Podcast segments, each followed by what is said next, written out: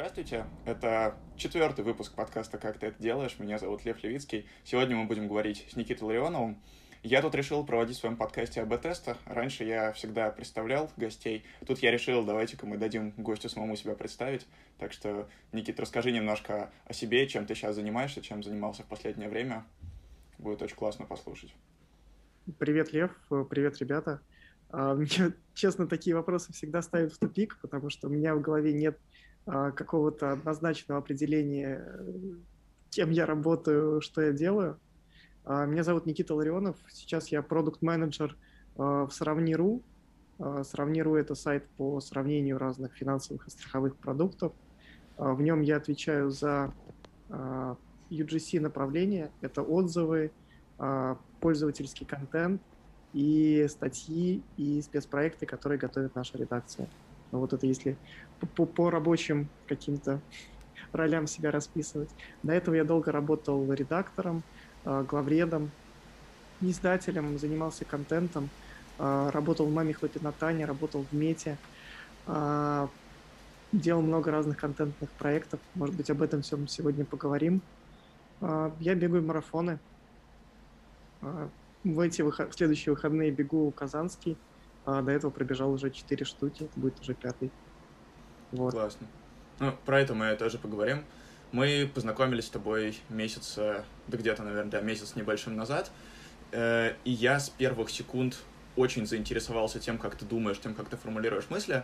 А, очень забавно при этом, что мы с тобой познакомились, когда мы говорили про зависимость от телефона и ограничения от телефона, и ты тогда сказал пару мыслей, я такой думаю, м-м, прикольный чувак думает, как он этим в этом разбирается. Потом я почитал твои статьи, узнал, что ты вообще в этом, в этом преисполнился, и сколько у тебя опыта в этом, это, знаешь, ощущение, как если бы я у какого-нибудь э, Сергея Гуриева спрашивал, там, а почему нефть дорожает? Он говорит, ну, вот так вот. А я думаю, ну, да, да, но я бы с тобой тут немножко поспорил, конечно, вот, если бы я не знал, кто это. Так что меня тогда это очень порадовало.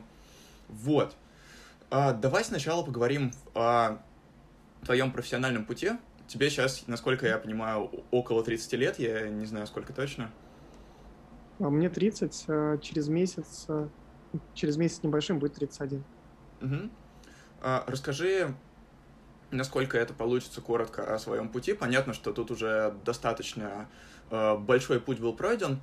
А, на самом деле, главное, чем меня интересует твой профессиональный путь, я сразу обозначу, что меня привлекло. Ты очень много где работал. Ну, не то чтобы очень много, но я могу прям, типа, из того, как я готовился к подкасту с тобой, назвать э, пять мест, ну, веб-сарафан, Хлопинатана, э, мета сравни, и что-то еще было, и что-то еще было до, но сейчас вылетело из головы.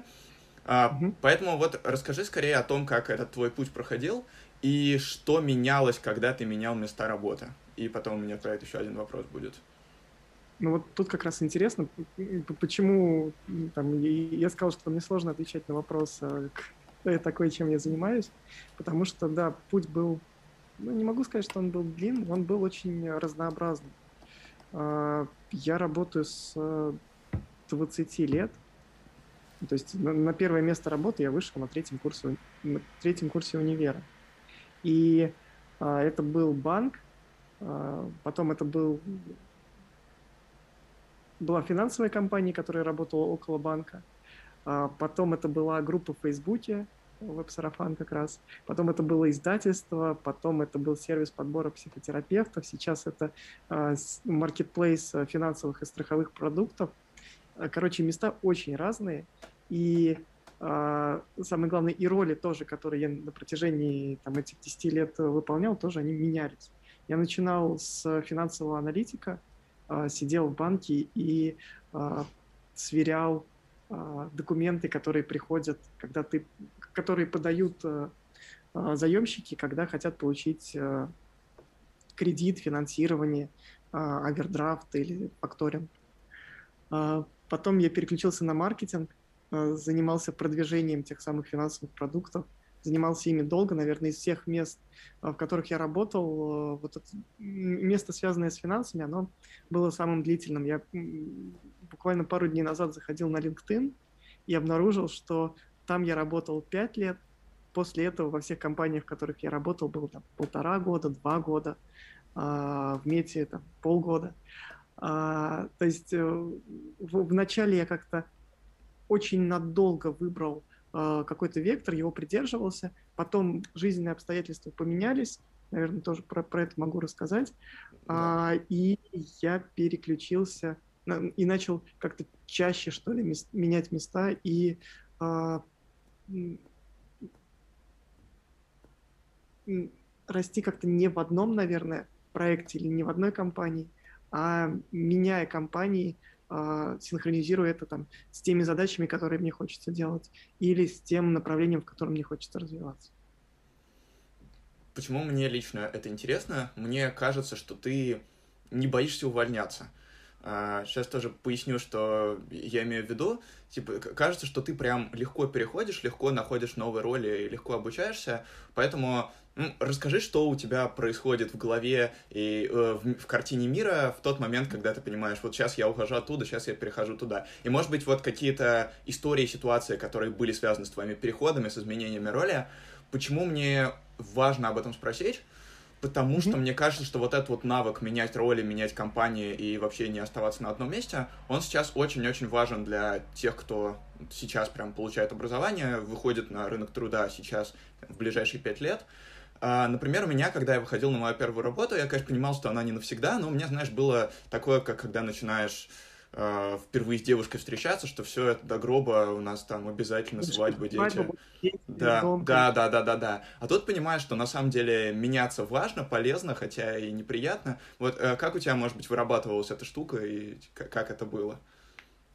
А, тут интересно, вот ты сказал, что там я, я выгляжу как человек, который легко на это идет. На самом деле это типа ну, ну по внутренним ощущениям совсем не так. Uh-huh. А, это как там, не знаю, Э, спрашиваете предпринимателя, а, а, типа, вот вы добились успеха, а, как вы это, как вы это сделали? Ну, типа, мне повезло. Ну вот мне, наверное, так, так, же везло или не везло менять проекты. А, пожалуй, я увольнялся, наверное, ну да, получается, из каждого проекта, из которого я уходил, наверное, кроме меты, я увольнялся. То есть я приходил к руководителю, говорил, чувак, сорян, мне нужно двигаться дальше. В Мете немного другая была ситуация, тоже могу угу. рассказать. Ну да, сначала давай про то, как ты сам уходил, что у тебя происходило, какой это был путь. Я сам уходил. Первый раз а, было тяжелее всего. Как раз я отработал в одной компании 5 лет, и там, наверное, даже больше, может быть, там, учитывая смену юрлиц, наверное, там типа лет 7 в совокупе. А, я пришел в 2010, ушел в 2017, плюс-минус. А, и вот это было сложнее всего, потому что а, за это, это как бы с этой компанией были отношения там условно как с первой девушкой, с которой как раз ты хочешь mm-hmm. в дальнейшем построить э, семью, родить детей, дом и вот это все. И я я как бы к этому шел э, на протяжении, наверное, там пяти лет, э, но в какой-то момент понял, что и дом вроде бы не строится, и дети не родятся, и вроде как бы ты ходишь по одному и тому же кругу, и э, особо какого-то развития нет. И в этот момент я, боже, начал смотреть налево. Ну, то есть, э, серьезно, когда ты там в долгих отношениях, ты э, там рано или поздно начинаешь поглядывать, а что типа еще есть. Ну вот я, я был в долгих отношениях, наверное, с работой. Блин, такая дебильная метафора, если сейчас меня услышит э, когда-нибудь этот подкаст э, моя девушка, она скажет, типа, чувак, ты как ты? Э, следи за базаром, пожалуйста. Ну, короче, я начал брать э, фрилансы, дополнительные проекты, у меня хватало на них времени, и хватало энергии на тот момент. А, и так получилось, что один из фрилансов, который я взял, начал потихоньку расти. Это как раз была группа предпринимателей веб-сарафан. Я приходил на какие-то небольшие задачи, связанные с рассылкой. Потом в какой-то момент там появились, в моей сфере деятельности появились подкасты. Они до этого были, я просто начал ими заниматься. А, появились какие-то прямые эфиры, которые я вел в группе. А, какие-то другие активности. Короче, из э, задачи, которая занимает, там, не знаю, 5 часов в неделю, это переросло вот уже в такой серьезный педпроект, там, типа, на 20-30 часов в неделю, большой. И я понял, что это слабо сочетается с, там, с той основной работой, которая у меня есть в офисе. И прямо перед Новым годом я пришел к руководителю и сказал, «А, я понимаю, что мне, наверное, дальше нужно будет расти, и я хочу расти уже самостоятельно, Поэтому сейчас я хочу уволиться и дальше развиваться. В этот момент я открыл ИП и начал работать как индивидуальный предприниматель с сарафаном и а, с дополнительными проектами, которые в тот момент у меня были. Ну, то есть кр- кроме веб-сарафана там были еще а, фрилансики. А, это было первое увольнение, оно было таким самым тяжелым, с одной стороны, потому что про- я прощался с большим количеством людей, которые типа за, за пять лет появились в жизни. А, я как бы разрушал все те ожидания, которые строил внутри себя там на следующие пять лет, и это было просто новое какое-то открытие. А, на самом деле следующие мои увольнения, они по схожему сценарию проходили, то есть из веб-сарафана, допустим, я уволился, а, когда вышел на работу в «Маме Хлопинатану». Это тоже был... Сначала я совмещал два проекта, и потом переключился полностью на «Маме». А из «Маме» я уходил, а, когда у компании начались проблемы с деньгами, с выплатами там, внешним подрядчикам и задержки зарплаты внутри. И в тот момент я понимал, что мне нужно кормить семью, а мне кормить семью нечем, потому что комп- компания не платит. А, тогда у меня были даже не фрилансы, тогда были а, небольшие свои проекты, курс, подкаст и какие-то еще активности, которые мне приносили деньги. И я там месяц а, буквально пожил на, на них и вышел в мету, из которой меня радостно уволили, потому что а, ну, типа, у меня не получилось, я не справился. И mm-hmm. Расскажи, там, как это было. Это было, было, было жестко, кажется. Ну, по, по моим внутренним ощущениям, а, я с самого начала понимал, что, возможно, к этому все и придет, потому что я выходил в компанию, а, в деятельности которой я понимаю очень-очень слабо. Я не занимался до прихода в меты с психотерапевтом. Я был супер далек от психологии. Мне нравилось в тот момент говорить, что вот типа, вот мой мир, а вот где-то рядом параллельный жил все это время мир психологов, а, мир психологии, ментального здоровья и вот этого всего.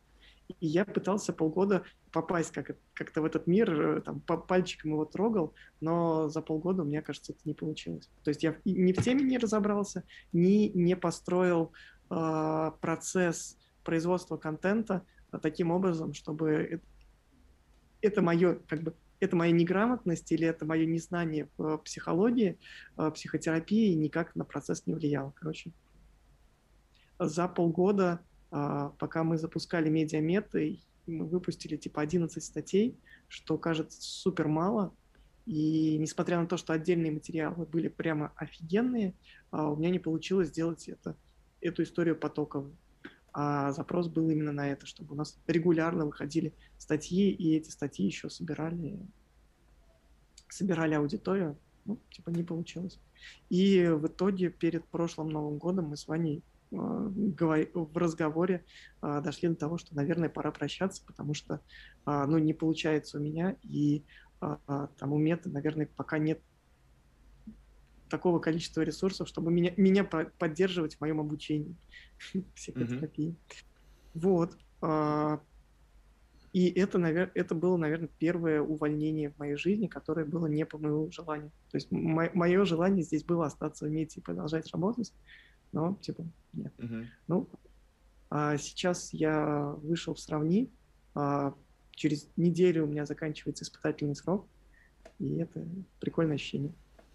Yeah, ну... а, вот тут, возвращаясь к твоему вопросу про, про там легкость перехода, а, наверное, я терпеть не могу давать советы, еще больше не люблю, когда, когда, когда их дают, а, но а, тут там, мой опыт показывает, что, точнее, мой опыт показывает мне самому, что здорово, когда не когда ты уходишь откуда-то, а здорово, когда ты приходишь куда-то. Uh-huh. Во всех моих увольнениях, во всех моих прощениях с прошлым местом работы, да, было много грусти, но эта грусть а, уходит там, не знаю, через месяц, а, через полтора, когда ты вовлекаешься в какую-то новую активность. И каждая следующая активность, ну, у меня на пути так получалось, она была интереснее и драйвовее, чем предыдущая. Ну, то есть там работа в веб-сарафане была во многом интереснее, чем работа до этого в финансовой компании. Работа в «Маме Хлопинатане» была на голову выше веб-сарафана.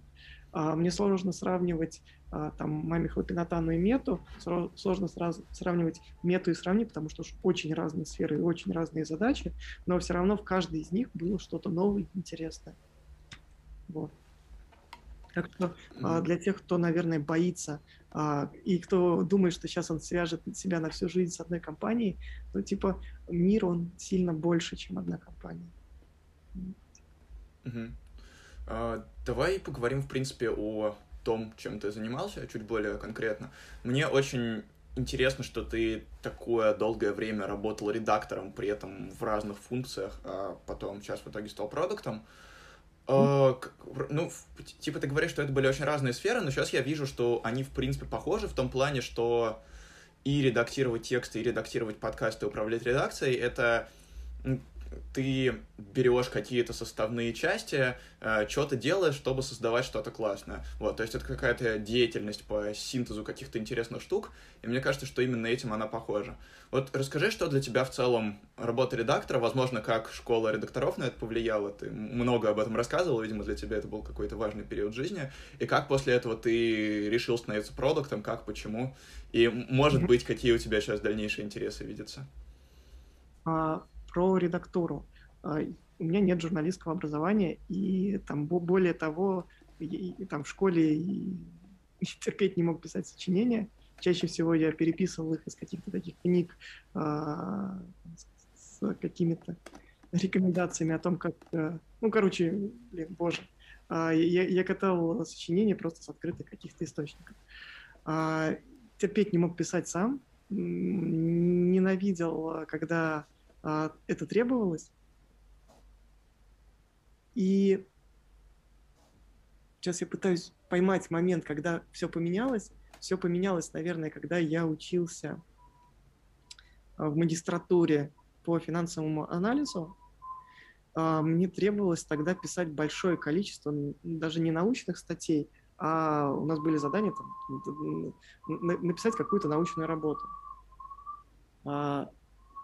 я учился на английском, и, соответственно, эти работы я писал тоже на языке. И в какой-то момент я понял, что, блин, чувак, ты вот сейчас сдал работу, там, не знаю, на 20 страниц, которую сам написал от, от начала до конца, написал на английском. Может быть, типа, ты попробуешь на русском написать, может быть, у тебя, типа, получится. А, а до этого был такой жесточайший блок, что я не могу ничего писать, там, не понимаю, как это работает.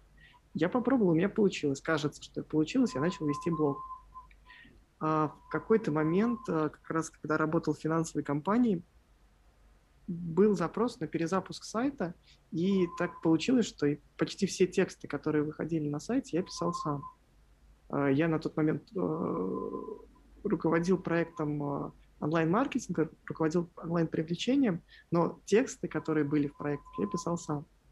А потом как-то так получилось, что я увидел а, где-то блог Максима Ильяхова, увидел его рассылку, а, увидел его школу, попал в эту школу, поступил. И в этот момент у меня в жизнь очень плотно пришла редактура. Ну, то есть смотреть э, на текст не с точки зрения там, обывателя, а с точки зрения человека, который этот текст создает. Как лучше написать, в каком формате, как это проиллюстрировать, а, как это подать, как это должно выглядеть на сайте, как это должно выглядеть в рассылке. И получается, наверное, лет 5-7 назад редактура очень плотно у меня в жизнь пошла. И э, как бы я понял, что развиваясь в редактуре, я могу себе получить очень четкую специализацию, потому что до этого я был там, э, окей, не знаю, full stack э, маркетолог, который мог и э, компанию в таргетинге запустить, и э, там ключевики по SEO прописать, и что-то в соцсети написать, и, ну, короче, вот там, типа, мальчик на подхвате, который может сделать все.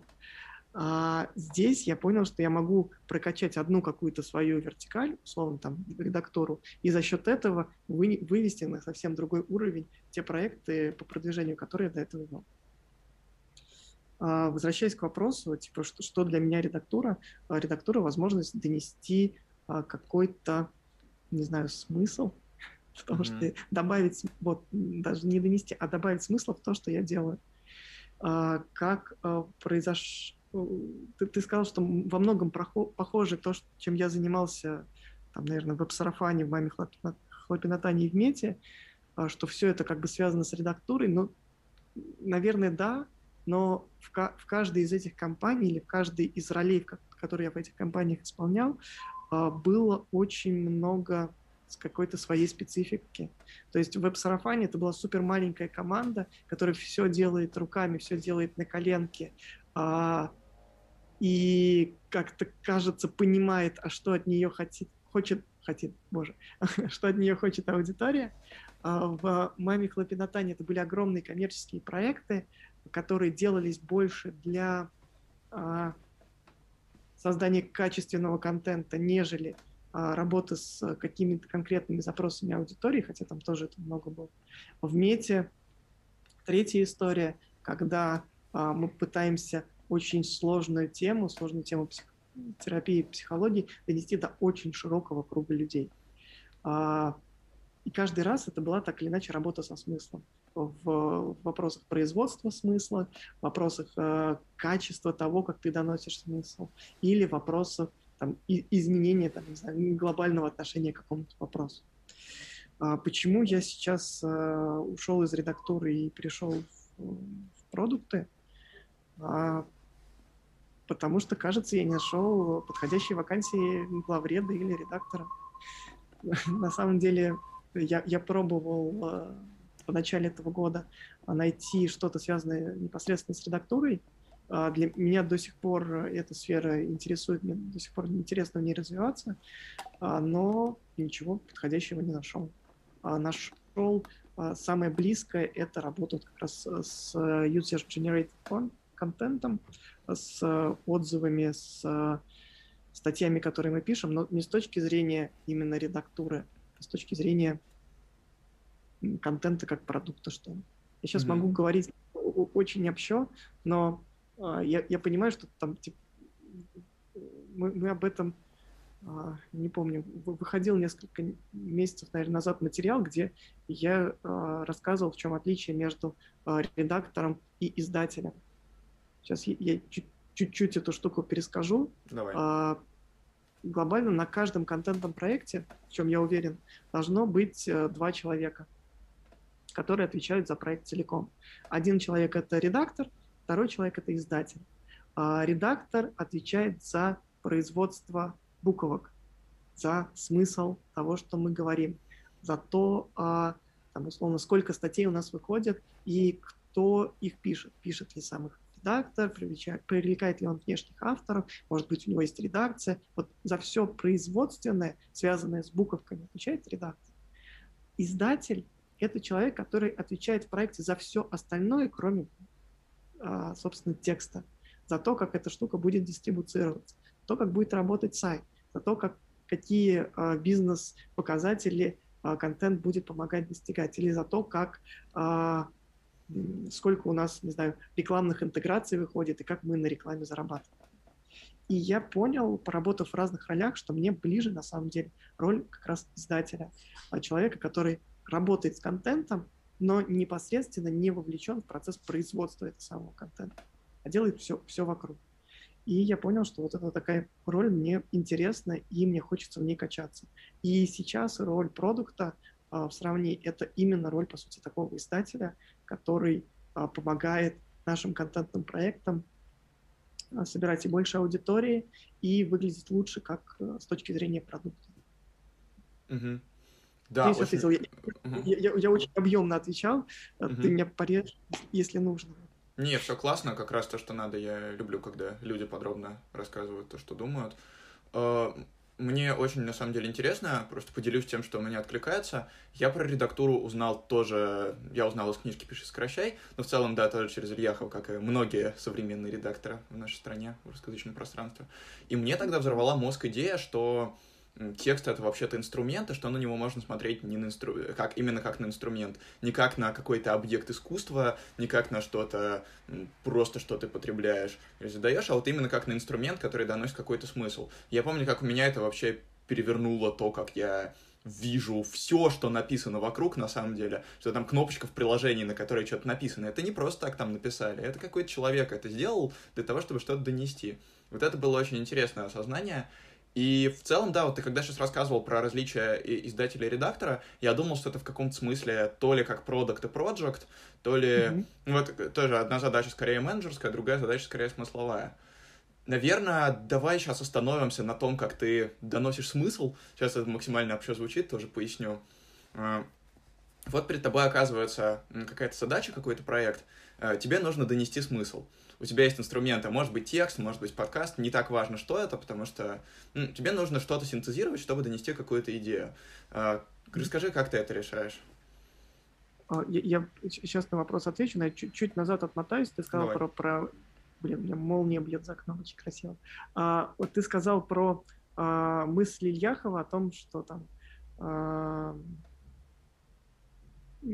текст это не обязательно что-то там красивое не произведение искусства, а узкоспециализированный инструмент решения задач. А, я с этим на самом деле не до конца согласен.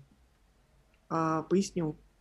А, подход Максима, подход, я не знаю, бюрошный, и подход, который очень много ребят привел в редактуру и в работу со смыслом, э, там, с текстом, со смыслом, он кажется немного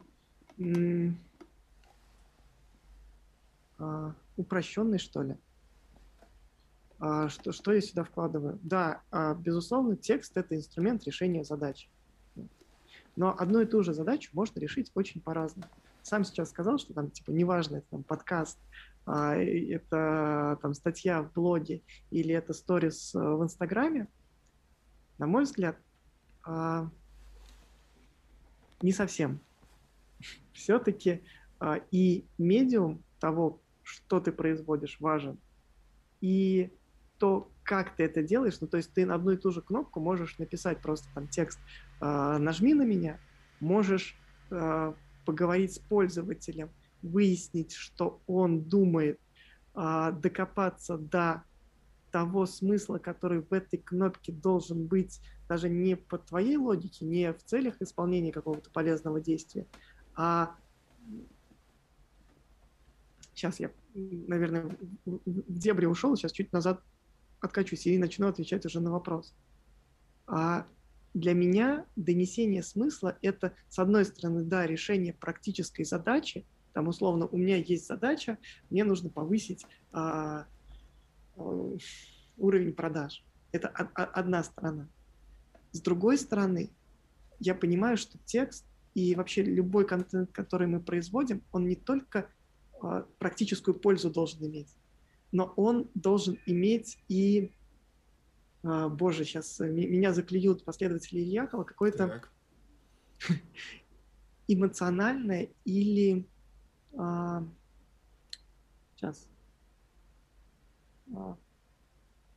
культурное, что ли, насыщение. Что я имею в виду?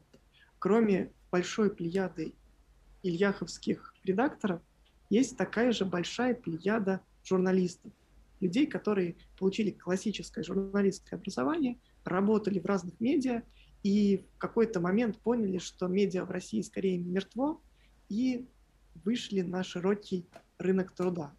И вот на этом рынке труда позиция э, выпускников школы и редакторов и позиция выпускников любой журналистской школы пошла в жесточайшее противоречие, в жесточайшее столкновение потому что одни были воспитаны по достаточно простой и там, понятной, как 5 копеек, истории Максима, а вторые, как кажется, внутри себя держали вот ту глубокую культурологическую основу, которую в первом случае, ну, на которую просто забили.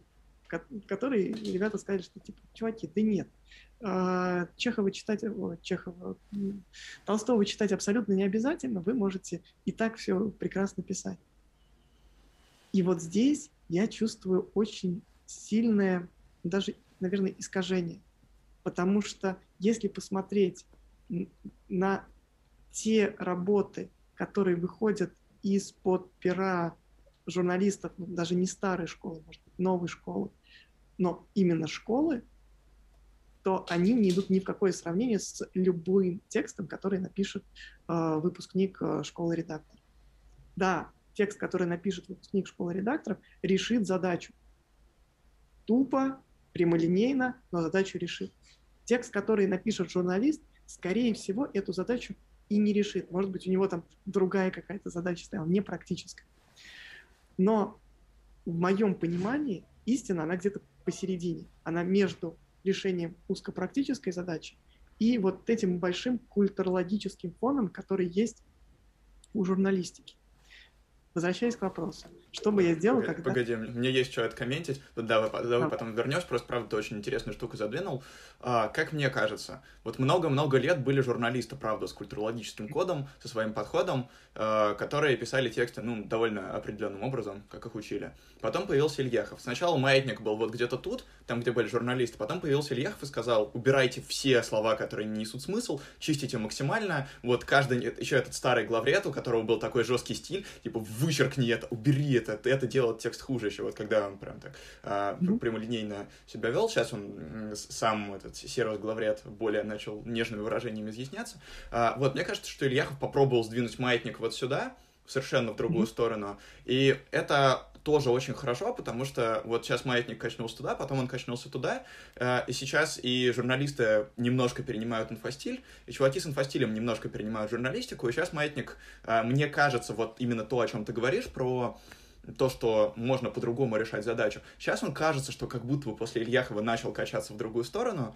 и интересно, куда его потом занесет. И очень классно, да, что сказал про баланс, я сам этого, ну, как-то я это интуитивно чувствовал, но не отмечал. И еще насчет того, что задачу можно решать по-разному. Да, это очень-очень правда, и на самом деле журналистские способы вот этой вот решения, вот этого вот решения, когда ты используешь все-таки какие-то средства выразительности, когда ты э, не вырезаешь все из текста, вполне можно оставить в тексте какие-то лишние слова, это просто будет ориентировано на другую аудиторию, и это вполне может донести смысл лучше и лучше решить задачу, чем вот если ее делать прямолинейно. Поэтому, да, ты очень классно все сказал. Мне просто кажется, что, правда, задача Ильяхова была в каком-то смысле не для того, чтобы научить всех делать именно так, а для того, чтобы качнуть маятник отношения к текстам в русскоязычном пространстве в другую сторону, именно чтобы баланс создать. Тут смотри, какая еще интересная штука, что вот ты, ты говоришь про маятник, который качался туда-сюда, но тут на самом деле есть еще, ну там типа третий э, а, третий dimension, то есть он может не туда-сюда, он может куда-то вправо-лево качаться, и тут он там по параболе может ходить. О чем я говорю? У журналистов в базовом, базовой комплектации была вшита все, все то, о чем Ильяхов сказал в той же «Пиши сокращение». Ну, то есть mm-hmm. большая часть журналистов, скорее всего, читала и Нору Галь, на которой основывается Ильяхов, и э, там те же э, Elements of Style, а у них в базовой комплектации все это было, просто они это не использовали. Не использовали, наверное, так остро, как подсветил это Ильях. Или использовали, но никто вокруг этого не видел. Ильях вывел это на план. Он хороший маркетолог, в чем Максиму нельзя отрицать. Он прекрасно сделал маркетинг. Он завернул это, он продал. А, была еще одна мысль, я сейчас чувствую, что я ее упустил. А, сейчас я, наверное, к ней вернусь. У меня была гипотеза, я закончил школу редактора. Я качнулся вот вместе с этим маятником. А, вот, сейчас. Давай. Вернулась.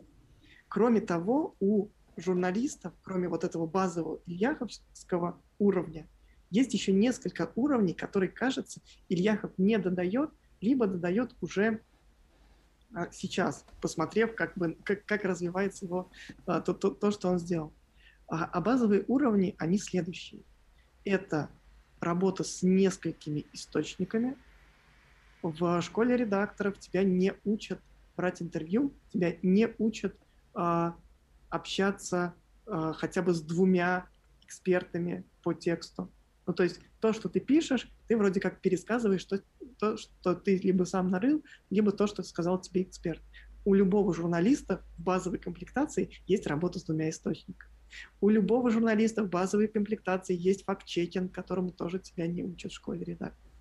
У любого журналиста есть а, вот это, наверное, самое базовое и самое важное, кажется, а, не могу сказать, что это, наверное, не подкупность, какая-то честность, что ли. Ты отвечаешь не только за то, что ты сделаешь, что ты хорошо текст написал, но ты в этом тексте и несешь все-таки большую просветительскую функцию. От того, что ты контент, который производишь, вложишь, будет зависеть, боже, жизнь другого человека. И вот об этом, кажется, об этической стороне вопроса очень мало говорит тот же Максим. Блин, я, я чувствую, что э, мы, мы сейчас записываем под, под, подкаст имени Максима, но не знаю. Это да. то, что, наверное, хочется об mm-hmm. этом сказать. Кар... Да. Закончив школу редакторов и качнувшись вместе с маятником в эту сторону, я понял, что я хочу увидеть и другую сторону, куда маятник может качнуться. Поэтому я там, через несколько лет пошел в «Маме Хлопинатану», а «Маме Хлопинатану» — это совсем другой мир. Это мир, который построили классические журналисты. Угу. Выходцы из Форбса, из Коммерса, из Снаба. И первый день, э, ну там в первую неделю, наверное, в маме я словил жесточайший синдром самозванца, потому что я чувак без журналистского образования, а, сижу в редакции, за соседним, а, на соседнем стуле сидит а, Гриша Туманов, который на тот момент был главредом Батеньки, и они с шеф-редактором Семеном Шишениным, который сейчас работает в «Либо-либо», они просто друг друга футболят там темы какого-то текста или накидывают друг другу метафоры, и ты сидишь такой и понимаешь, что, боже, может быть так круто. Текст это не просто про кнопочку назвать или там про, продающую рассылку написать, что здесь может быть этот метафорический язык, что здесь могут быть глубокие смыслы, которые ты э, видишь, если у тебя есть необходимый литературный бэкграунд. Mm-hmm. И вот я, я понял в тот момент и понимаю, наверное, до сих пор, что мне очень часто не хватает вот этого фундаментального, наверное, и образования, и фундаментального бэкграунда, чтобы быть там, тем mm-hmm. самым редактором the редактор прям. Mm. Редактор. Слушай, это вот. очень интересная точка зрения. Э, на всякий случай, для тех, кто не понимает, о чем мы говорим последние 15 минут, я оставлю в описании ссылку на что-нибудь про Максима Ильяхова. Вот на твой подкаст, Максимум, могу оставить ссылку. Э, про твой подкаст мы тоже еще поговорим. Э, небольшой комментарий к тому, о чем ты сейчас сказал. Мне кажется, это очень, правда, классно. И вот это вот идея, что для донесения смыслов на нашем языке в среде, которая говорит на русском языке, а, что для этого нужна какая-то дополнительная экспертиза в донесении смыслов, и, и что вот нужен этот метафорический уровень. Это очень интересно, мне кажется, это какая-то следующая ступень, даже о которой ты сейчас, я думаю, скажешь, когда будем говорить про смыслы, а, но мне кажется, что ты захотел пойти на эту ступень, именно потому, что школа редакторов тебе показала, что на текст, в принципе, можно смотреть по-другому. То есть, как я сейчас это вижу? Вот есть чуваки, которые, в принципе, думают, что, ну, текст это что-то интересное, но э, непонятно, вообще непонятно, что с ним делать. Они идут в школу редакторов, там им переворачивают мозг, говорят, что, чуваки, текст-инструмент, он решает задачу, ты начинаешь везде по-другому это видеть, и вот этот вот момент, когда ты посмотрел на текст по-другому, После окончания школы тебе становится интересно учиться этому дальше. И ты думаешь, вот я один раз посмотрел на это по-другому, тогда мне показали, так я могу еще раз посмотреть по-другому. То есть, мне кажется, что ну, на школе невозможно научить всему. Забавно, что я сейчас э, так прям активно за нее высказываюсь, хотя я сам ее не проходил, и ну, я только посматривал, там, думал, может быть, туда собраться. Но мне кажется, что она решает очень важную задачу именно вот этой вот входной точки в редактуру. И да, для того, чтобы дать входную точку, нужно это упрощение, оно необходимо и потом как бы дополнительные смыслы настраиваются. Но это такая негласная, мне кажется, четвертая, пятая, шестая, седьмая ступень, которую ты проходишь уже сам, когда сам этому учишься, когда ты можешь сам учиться на чужих текстах. Вот, это просто комментарий о том, как тоже можно, наверное, на эту ступень выходить. Давай, наверное, если тебе есть что откомментировать, откомментируй, и пойдем да. про смыслы. А, да, а про а, школу, наверное, про, про школу я не скажу, но я и скажу про любое подобное образование. А, допустим, а, там тот же курс Вани Замесина по Каздеву мне дал там новый взгляд на а, вообще понимание продукта и как продукт может развиваться. Хотя там на базовом уровне я понимал до этого, что вот там, типа, как, как продукт может расти. Нифига. А, каздевишь, строишь гипотезы, еще каздевишь, еще каздевишь, еще каздевишь. И за счет этого рождаешь что-то новое. И в тот момент я не могу сказать, что это был прям переворач, как-то сознание сильно поменялось. Нифига, я просто увидел, что вот так тоже можно. Сейчас, а, да, я вижу в мире, кажется, какие-то штуки, которые и в тексте, и в которые Очень классно. Очень классно. Мне, знаешь, тут тоже приведу референс один, который, может быть, слушателям будет интересно посмотреть, который мне тоже в каком-то смысле перевернул то, как я вижу мир. Я mm-hmm. а, в декабре узнал о том, что есть такая профессия продукт, э, в декабре 2020 года. Решил, что я хочу что-нибудь на эту тему заботать, нашел школу продуктов Яндекса на Ютубе, начал просто смотреть там лекции. Собственно, мне там попалась лекция Ваня, и после этого э, все и началось ну, это другая история. А, вот, а, собственно, там лекция Вани четвертая, а третья лекция, лекция Димы Маскевича про то, как развивать эти продукты с помощью Brain Science. И первое, что там говорит э, Дима Маскевич, ну, я думал сейчас, ну, что-то будет, наверное, опять, о, мозг, мозг, э, сколько можно говорить про этот мозг. Первое, что говорит Дима Маскевич, чуваки, у нас есть два часа, во-первых, через сутки вы не будете помнить 90% того, что я вам сейчас расскажу, а, так что можете расслабиться, ничего не записывать, или записывать только если вам очень-очень хочется. И э, вторая вещь, которую он говорит, а, вот у меня есть два часа, естественно, я вам не расскажу там и половины, там, и одной десятой всего, что я бы хотел. И вообще про Brain Science можно типа, делать очень-очень плотный курс на месяц, на два, на три. Но моя цель сейчас не э, дать вам вот, этот вот, вот эту вот всю информацию. Моя цель показать вам, что в этой области можно решать интересные задачки. И запустить у вас механизмы э, решения задачек в этой области и получения удовольствия от этих задачек. То есть он там разбирает несколько кейсов и показывает, что вот тут вот прикольно с помощью этих знаний можно вот так вот сделать. И дальше запускает механизм. И у меня он реально запустил этот механизм, я потом там с удовольствием еще его дальше смотрел, читал, изучал. То есть, ну, наверное, в этом плане я с тобой очень согласен, что задача образования — это именно запустить этот начальный механизм, и mm-hmm. а, просто потом ты начинаешь это везде видеть и сам обучаться. Есть, а, настроить нейросеть на обучение, показать, что от решения задачек в этой области, неважно, что это Bright Science, редактура, ядерная физика, что от решения этой задачки можно получить удовольствие, почувствовать какой-то смысл и по-другому взглянуть на мир. Вот, поэтому мне очень супер отзывается то, что мы говорили. Фух, да. Погнали про смыслы. А, вот тебе надо донести смысл. Как ты это будешь делать? Я максимально общо задаю, именно чтобы послушать, как ты к этому подходишь. Смотри, а, да, первое, что у меня как раз в голове возникло, блин, слишком общий вопрос. А, Можно с примерами, как ты это раньше делал свои какие-то успешные решения. Которые... Э, смотри, я на нескольких э, примерах тогда покажу. А, Давай. Любой проект я начинаю с исследования. А, оно может быть очень разным по масштабу. А, там, условно, если я пишу статью, то это, скорее всего, там, исследование открытых источников, исследование книг, исследование людей, общение с людьми. А, которые что, что-то об этом говорили. Но мне в любом случае важно понять на старте, а что а, там по той теме, о которой я собираюсь что-то сделать, уже создано. Я, я не могу, а, ну, не знаю, может быть, особенность моего сознания, но мне очень сложно работать с чистым листом. То есть, когда у меня нет внутри какого-то сформированного багажа по какой-то проблеме, я не могу а, создать что-то новое. Я, ну, может быть, я не знаю, я так устроен, что мне обязательно нужно иметь внутри там, какие-то референсные точки, какое-то понимание. А, хороший пример — это серия статей на ремайндере, которые я писал в конце прошлого года. У меня было, было несколько тем, о которых я хотел рассказать, там, условно, тема отказа от кофе, тема медитации, по-моему, медитации. Да, а, про медитацию, там про отказ от телефона, про кофе да. и про что-то еще. Было просто несколько статей. И в каждой из них у меня так или иначе был какой-то бэкграунд. Там, либо был чувственный опыт, связанный с этим процессом. Условно, про отказ э, от кофе я писал на своем примере. Я отказывался от кофе, и кроме того, э, чтобы рас...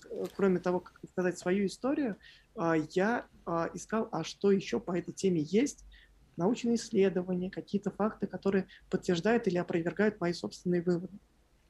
То есть я пропустил тему через себя и уже дальше мог ее рассказать своими словами, понятно, и на, на своем же опыте. Другой да, пример.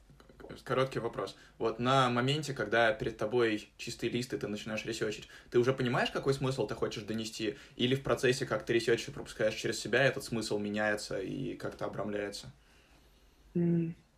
Скорее, смысл формируется в процессе. Ну, то есть угу. я очень редко подхожу а, с... Короче, а, тут а, там мой подход как автора — отличается сильно от моего подхода как редактора. Mm, интересно, расскажи. А, мой подход как автора — собрать то, что я знаю по теме, просто, не знаю, а, вывалить все это на лист и дальше уже а, попробовать построить внутреннюю логику между той фактурой, которая у меня уже собрана. Мой подход как редактора, он более а, техничный, что ли. А, просто когда как бы ты редактор, когда ты должен выпустить не одну статью а, там в вечность, а пять материалов в неделю, то ты строишь уже конвейер. Что это значит? А, с каждым автором, с которым я работаю, мы договариваемся о, о подготовке плана материала, который он пишет, максимально подробного. Да, это может быть план уже условно такой же, как и мой, просто набрасанный разные, разного рода фактуры. После этого, как мы прошли этап плана, и автор пошел добирать фактуру, общаться с кем-то, а, э, ресерчить источники, а, смотреть что-то, писать что-то, а, появляется на выходе как раз вот эта бесконечная портянка, в которой нужно искать дополнительные смыслы. Но в работе с автором основной смысл, основной посыл, скорее всего, уже сформирован на этапе плана. В работе своей, как автора своего текста, у меня не всегда это получается. То есть, условно, а, в статье про тот же кофе я понимал там, условно, точку А и точку Б, из какой точки я начинаю, в какую точку я прихожу, но как я это буду доносить, будет ли это полностью там э, моя история, или это будет э, там статья с перебивками, с вставками советов от каких-то, не знаю, нутрициологов или диетологов, я не знал на старте вообще, потому что я не понимал, какая фактура у меня на выходе соберется. Тут угу. э, отличие вот э, на самом деле моего подхода к написанию текста и моего подхода к, редактура, к редактуре это там, с одной стороны ремесленничество, а с другой стороны это фабричное какое-то производство. Ну, то есть я скорее сам пишу статьи ремесленным э, путем. У меня никогда, кажется, не было а, такого запроса, что я должен выдавать там по 10, по 15 текстов в месяц а, или больше. А, вопрос, а, то есть я пишу достаточно медленно. А, вопрос моей редактуры, мне как раз нужно выдавать там 10, 15, 20 текстов, и в этот момент, ну, я, я должен просто э, автора очень четко вести по этапам, иначе э, а, все превратится как раз вот это ремесло, а на большом проекте это не нужно. Угу. Интересно. Очень интересно, правда. Так, э, ты хотел после reminder а еще какой-то пример привести?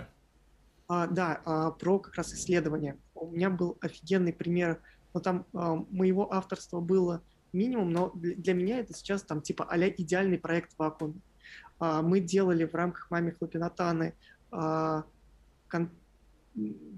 лонгрид для Сколково, для бизнес-школы Сколково, про новую Евразию. А, что это такое? Это, по мнению многих ученых, это регион, который сейчас включает там, часть азиатских стран, Россию и там немножко СНГ, тот регион, который, опять же, по мнению части ученых-экономистов, является а, основы для будущего экономического роста. Ну, то есть, условно, там экономический рост, связанный со Штатами, с Китаем, он уже там более, как, можно сказать, что он закончился. Есть новый регион, который будет качать там, условно, там, следующие 20-30 лет. И э, у Сколково есть такая парадигма, у них есть отдельный курс об этом, отдельная и, и MBA-программа. И моя задача на старте, моя задача как там, не знаю, э, даже не э, главреда проекта, а издателя была в том, чтобы донести смысл, что в этом регионе есть интерес. Этот интерес у читателя увеличить. А читатели, чтобы ты понимал, это люди, которые потенциально могут прийти на эту EMBA-программу. EMBA-программа стоит там, боже, 250 150-250 тысяч долларов. Просто ты платишь какие-то космические деньги за то, что э, ты несколько лет э, ездишь по этому региону и работаешь в разных компаниях, э, там условно в какой-нибудь Алибабе, э, в каком-нибудь там индийской компании, где, где-то еще. Моя задача была донести сложный достаточно смысл до очень тяжелой аудитории. То есть мало людей э, готовы выложить там 150-200 тысяч э, за обучение. Я не уверен, что у меня в, конце, в конечном итоге получилось, но я сейчас по шагам расскажу, что, что, что мы сделаем. Первое, мы пообщались с этой аудиторией. Мы нашли несколько людей с доходом, позволяющим купить такую программу. Это были не выпускники Сколково, это были потенциальные люди, которые могли бы э, в Сколково учиться. Мы с ними устроили что-то типа бранча, э, посидели просто в кафе, поели булки, э, попили чай и поболтали за жизнь, поговорили о том, а как вообще формируется в их голове э, желание пройти какой-то такой курс. И вот кажется, в этот момент этот проект как раз был соединением вот этих двух векторов. Одного вектора Ильяховского с очень четко, с очень четким направлением в сторону пользы, а второй вектор а, как раз культурологический. Сейчас покажу, как он возник. В итоге, по поев э, булки э, и выпив еще чаю на этом бранче, э, мы вернулись в редакцию, описали концепцию того, как это все должно выглядеть, и после этого эту концепцию передали одному из лучших китаистов э, на текущий момент в России, Вите Спивак. А, Вита посмотрела на все это свой, своим научным взглядом и помогла сформулировать те смыслы, которые ни один редактор, который не подгружен в специфику процесса, не мог бы вытащить. А здесь ее бэкграунд позволил это сделать быстрее и лучше, чем кто-либо еще. Потом мы подключили к проекту еще журналиста из «Коммерсанта», который в итоге те смыслы, которые вытащила Вика, Вита, э, облег в более-менее удобоваримый текст, э, который нужно было там минимально мне уже финально отредактировать, и выпустить. А, в итоге, благодаря промо, за две недели мы собрали на проекте что-то типа там 80 заявок, которые по послед... 80 заявок, даже не на обучение, там была какая-то презентация программы или что-то такое, которые по последующей оценке Сколково были оценены как качественные. То есть, скорее всего, это были люди, которые как раз могли бы прийти на программу. Я не знаю, сколько в итоге было продаж, там уже это следующие этапы воронки, но здесь кажется, что в этом проекте сложилось все. Там и Ильяховская направленность на пользу, и культурологический бэкграунд, и исследования, которые а, позволило нам сказать, что мы не просто так говорим, что такая концепция, mm-hmm. мы ее советуем. Нифига, мы поговорили с людьми, которые uh, в этом понимали. И вот это все позволило смысл донести. Mm-hmm. Отлично. Мне, правда, очень интересный пример, именно как синтез разных подходов. Я с огромным удовольствием послушал.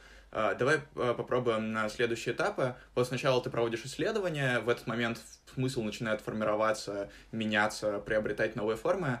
А, что дальше происходит? Дальше идет этап сбора фактуры.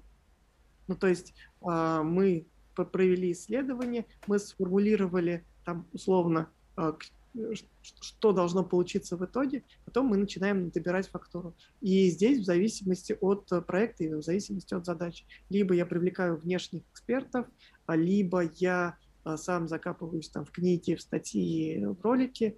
А, короче, в этот момент сначала поняв, что, что вообще вокруг происходит, я начинаю фокусировать. Угу. Мне сложно об этом говорить, потому что, мне кажется, я никогда вот так вот прям на шаги процесс не расписываю. Спасибо тебе, вопрос интересный. Мне как раз поэтому а. интересно, да, тебя спросить было об этом. Да, да, дальше, там, не знаю, пообщавшись с экспертами, а, начинается просто а, как это, а, начинается просто работа с текстом. А, что это значит? У меня хороший пример тоже есть. А, в начале прошлого года я писал свою первую единственную статью на Батеньке про отказ от телефона. У меня были офигенные редакторы, а, Семен Шишенин и Лена Чеснокова. Я был автором, я писал текст о своей жизни, то есть у меня был там более чем достаточно фактуры. А, я потратил, наверное, там, типа месяц на то, чтобы эту фактуру собрать, подумать, а, определить, что и о чем я хочу сказать.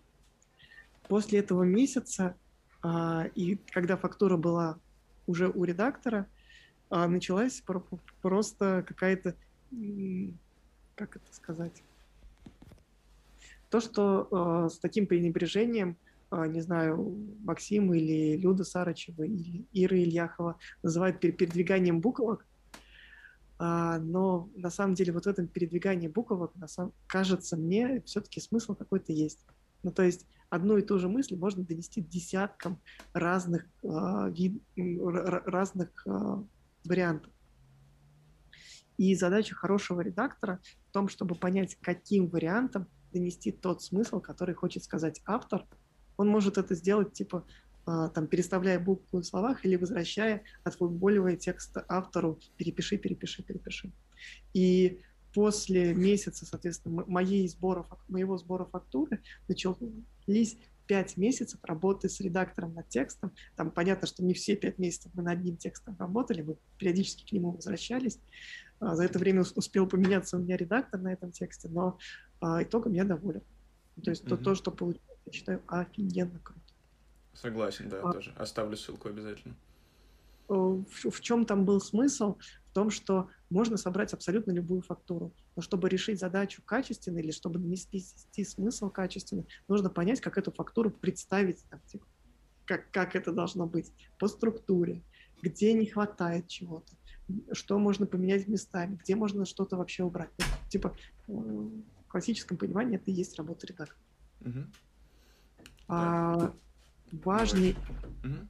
донесение смысла, который идет после того, как уже текст готов, и про который очень часто забывают, это дистрибуция. Потому что можно написать офигенный текст с прекрасно написанными блоками, с отличной лексикой, с крутым культурным бэкграундом. Но если этот текст увидишь ты как автор, твой редактор и твоя мама, то типа никому нафиг такой текст не нужен.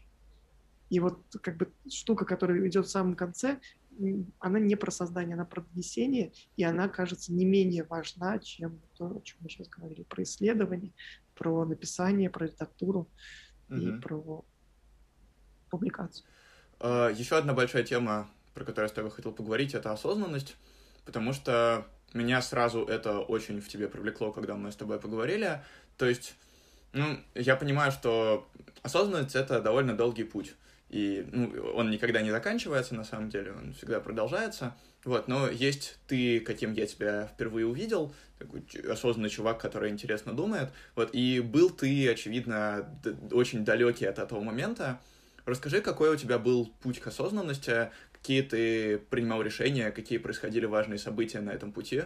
Вот, потому что, ну, я думаю, что слушатели, которые сейчас нас слушают, думают, а как, как же тоже вот так вот научиться подходить, а, вот такие штуки делать. И расскажи про этапы, которые у тебя были именно в осознанности. Сейчас последнее, почему это тоже это очень интересно, потому что ты сказал, что ты был вообще далек от э, психотерапии, психологии и вот всех этих штук, но при этом ты параллельно кажется, что шел в очень правильном пути, в принципе, похожим на многие принципы психотерапии и психологии, поэтому кажется, что твой путь какой-то особый и уникальный, но при этом очень интересный. Вот. Тут две мысли сразу. Первая мысль, э, ты спросил про как, типа как, как сюда прийти. Мне нравится в этом случае ответ э, Армена Петросяна, с которым у меня был подкаст, и Армен предлагает задавать не вопрос как, вопрос как он считает, типа, не то, что неправильно, типа, он, он, он, он очень упрощенный, а mm-hmm. там, типа, вопрос зачем или вопрос почему. Mm-hmm. А, мне больше нравится вопрос почему, потому что а, вопрос почему имеет какую-то на- научную в себе а, историю. Вопрос зачем, он больше про, не знаю, эзотерическую какую-то часть. А, но это не, не отвечает на вопрос. Возвращаясь к пути я сказал, что две мысли. Первая про Армена, вторая мысль как раз э, про путь. Мне кажется, что у каждого свой... Блин, сейчас звучу как э, девочка из э, паблика ВКонтакте, которая сидит на, на окошке, которая говорит какие-то умные вещи. А, короче, у каждого свой путь. Ну, глобально это так. И про духовную составляющую, там, про, про работу с, э, с духовным, каждый э, к этому приходит с какой-то своей стороны. Кто-то заходит через психотерапию, кто-то заходит через медитацию, кто-то заходит, боже, через шаманизм и какие-то такие практики, кто-то заходит через э, йогу. И каждый из этих путей, он, по сути, э, является инструментом понимания э, непознанного. Ну, то есть, условно, мне почему было очень долго и сейчас сложно понять, чем занимается психолог, чем занимается психотерапевт. Потому что я воспринимал себя больше как э, физиологический э, объект, физический объект. А это, это правда, ну как бы это правильное восприятие – мы в любом случае, все мы, вот я сейчас смотрю, у меня за окном здесь балкон, и на нем а, стоят ребята, которые моют а, стекла а, небоскреба. Они сейчас а, пере, перекинули свои страховки и полезут сейчас с 26 этажа вниз. Это жутко страшно. Человек это, кажется, вот это там типа, боже, душа или какая-то духовная составляющая, которая очень часто, которые очень часто пренебрегают. И вот здесь, опять, мне кажется, мы сейчас поговорим про маятник, потому что на одной стороне там какие-нибудь э, когнитивисты, КБТшники, которые считают, что э, там стимул-реакция, и е- есть только э, физиологические какие-то особенности. Наша психика, наше э, внутреннее, наше сознание, оно как раз и является одним из просто составляющих этой физиологии. И есть, с другой стороны, какие-нибудь психоаналитики, которые забивают полностью на э, физиологический аспект, ну там, я не знаю, кто, кто-то может тебя там пульс твой пощупать, но в любом случае для них важно бессознательное, что в принципе типа объяснить даже невозможно мне, как, не, не психоаналитику. Но, короче, истина, опять же, и тут же на этой поляне, на этом а, раскатывающем, раскачивающем маятнике есть еще какие-нибудь йоги, которые идут к духовному просветлению через физиологические аспекты. Есть э, люди, которые занимаются медитацией, которые идут чисто через духовное, через э, попытку осознать мир э, вокруг через внутреннюю внимательность к самому себе или к, к окружающему пространству. И это тоже разные просто точки того, как качается этот маятник. Маятник, который в разных измерениях еще. Он, он еще, да. Угу. Это такой, такой метафорический маятник. Угу. И я понимаю, что мой путь, он там ничем не лучше и не хуже любого другого пути к пониманию того, а что внутри происходит. Любая из этих вот э, точек, она про то, чтобы понять, а что внутри тебя творится. Кто-то идет а, через а, психоанализ, а, разговор лежа на кушетке с пустотой, кто-то идет через стимул реакции в КБТ, кто-то идет отстраивая асаны, кто-то идет отсиживая часы медитации. Все они, а кто-то еще может вообще в религию пойти. Религия — это то же самое восприятие ну, своей внутренней духовности. Ну, а, более того, есть люди, которые используют типа все эти инструменты, э, совмещая их в той или иной форме. И я, я вот сейчас э, понимаю, э, и, и мой подкаст, э, в котором я с очень разными людьми общаюсь, он во многом именно об этом. Я пытаюсь понять, а как люди заходят вот в это познание духовного, через что они туда заходят. А, потому что, а, ну вот мой путь, он вот такой. Я там, типа, а, год назад начал заниматься медитацией. Сейчас у меня там 460 а, или 470 дней а, регулярной практики. И я в, в какой-то момент, если я вначале шел очень-очень э, быстро, в любом случае, в любом опыте, твой пи- пи- начальный этап, он очень-очень скоростной. Ты там увеличиваешь условно количество часов в, неделю там с, с 5 часов там, до 10 часов медитации, а потом там типа до 20 часов, и вот, вот эти резкие шаги дают тебе очень много эффекта. Сейчас у меня э, там моя медитация очень ровная. Там, день медитирую плюс-минус час. И вот этот час, я, я не могу сказать, что он типа каждый раз он типа меня перерождает, перезапускает. А, нет, он как-то просто стал частью жизни, и вот это осознанное восприятие стало каким-то нормальным. А, а возвращаясь к вопросу, каким был вот именно сам переход, я понимаю примерно, почему он произошел. А, мне хотелось как раз вот этой внутренней душевном поработать, потому что до этого я больше жил как в физиологическом мире. Угу. Не знаю. Интересная вещь, которую я сейчас заметил. Uh, вот ты говорил про текст, про то, что текст это больше, чем инструмент, и то, что там есть дополнительные смыслы. Uh, вот про человека ты сказал, что человек это больше, чем физиологический объект, что в нем есть дополнительные смыслы. И мне кажется, это в целом такая интересная фишка твоего восприятия, что ты хочешь увидеть дополнительный смысл за какой-то внешней штукой. И, возможно, она как раз в том числе помогает тебе такие клевые вещи делать. Я, а... я тоже как-то говорил, я, я, я увидел параллель просто. Я почему угу. решил привести там, метафору маятника, потому что она, кажется, очень хорошо угу. ложится, и она хорошо связывается с тем, о чем мы говорили. Угу. Хорошо. Знаешь, как не помню уже, у кого была такая метафора, что когда ищешь невидимого дракона, надо э, кидать муку в разные стороны, и когда-нибудь она сядет на дракона. Тут мы как будто два раза кинули муку, и она два раза на одного и того же дракона попала. Мы его еще лучше увидели. Вот это прикольно. Может, мой паттерн мышления. Угу. То есть вот, это то, тоже возможно, что про просто я вот именно так субъективно воспринимаю мир. Угу. И тут, Можно? на самом деле, да-да-да, это очень интересно, потому что это показывает, это показывает то, как ты видишь мир. И еще мне кажется, что именно для меня в чем большая ценность такого видения, потому что я как раз очень люблю смотреть на все как на инструменты, и в какой-то момент у меня даже э, был где-то пост в телеграм-канала, который пафосно назывался «Великая теория инструментов», и там я говорил «все инструмент», короче, психотерапия инструмент, текст инструмент, подкаст инструмент, все инструменты, и если вы хотите как-нибудь умно выглядеть в разговоре, э, можете про любую вещь сказать ну, давайте начнем с того, что это инструмент. И в целом это будет правда. А, вот, это было, наверное, э, где-то полгода назад, сейчас я уже по-другому думаю, вот в том числе именно потому, что есть эта дополнительная штука. Насчет осознанности. Mm-hmm.